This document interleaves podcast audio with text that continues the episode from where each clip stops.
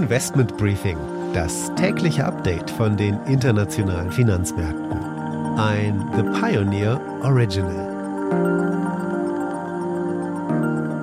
Guten Morgen aus Frankfurt. Schön, dass Sie mit dabei sind bei dieser ersten Ausgabe des Pioneer Investment Briefings.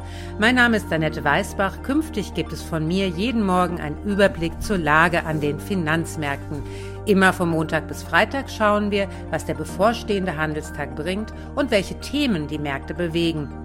Finanzmärkte sind natürlich global und so werden wir auch auf die weltweit wichtigsten Themen schauen und natürlich diese Trends beleuchten, aber dennoch den deutschen Markt im Fokus behalten.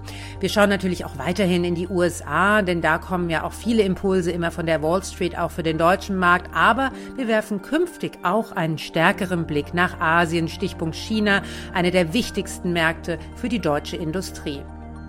Kurz zwei Sätze zu mir. Ich bin seit über 15 Jahren als Wirtschaftsjournalistin tätig, bin studierte Volkswirtin und berichte von der Börse in Frankfurt, zumeist für englischsprachige Medien, vor allem fürs internationale Wirtschaftsfernsehen und bin jetzt eben auch Teil der Pioneer-Familie.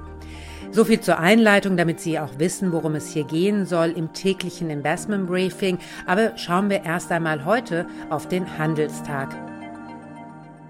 In Europa haben Aktien die letzte Woche freundlich beendet, obgleich die allseits bekannten Belastungsfaktoren wie Inflation, Lieferengpässe weiterhin natürlich da sind. Es gab aber Erleichterung beim Gaspreis.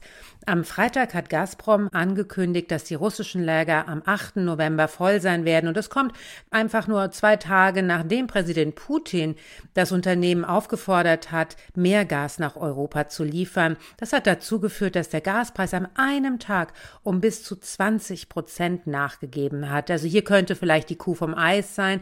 Auf jeden Fall hat sich die Situation etwas entspannt. Positives auch übers Wochenende aus Rom. Da findet der G20-Gipfel statt. Es gibt jetzt eine Einigung zwischen Europa und den USA, die Tarife auf Stahl und Aluminium zumindest teilweise wieder abzubauen.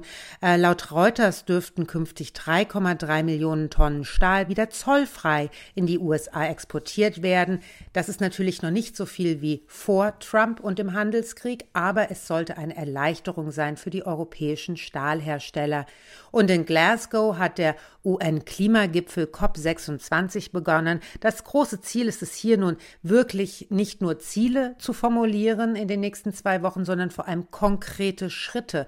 Das ist genau das Schwierige und so sagt auch schon die US-Delegation, dass es deutlich schwieriger wird, als das Pariser Klimaabkommen zu ratifizieren, denn es geht, wie gesagt, um die konkreten Schritte. Es ist ein Schaulaufen der Regierungschefs, aber auch der CEOs der größten Unternehmen der Welt.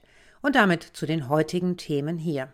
Im Mittelpunkt steht mein Gespräch mit Dr. Ulrich Stephan. Er ist der Chefanlagestratege der Deutschen Bank für Privat- und Firmenkunden. Wir haben über den deutschen Markt, die Berichtssaison, die Jahresendrallye, aber auch über COP26 gesprochen. Die Aktie des Tages ist aus aktuellem Anlass ThyssenKrupp, denn hier gibt es ja, wie gesagt, Erleichterungen vom G20-Gipfel für die europäische Stahlindustrie. Soweit die wichtigsten Themen für heute. Die komplette Ausgabe hören Sie als Pionier. Damit unterstützen Sie unabhängigen Journalismus und halten unsere Angebote werbefrei. Alle Informationen dazu im Detail finden Sie auf unserer Webseite thepioneer.de. Ich würde mich sehr freuen, wenn Sie mit an Bord kommen.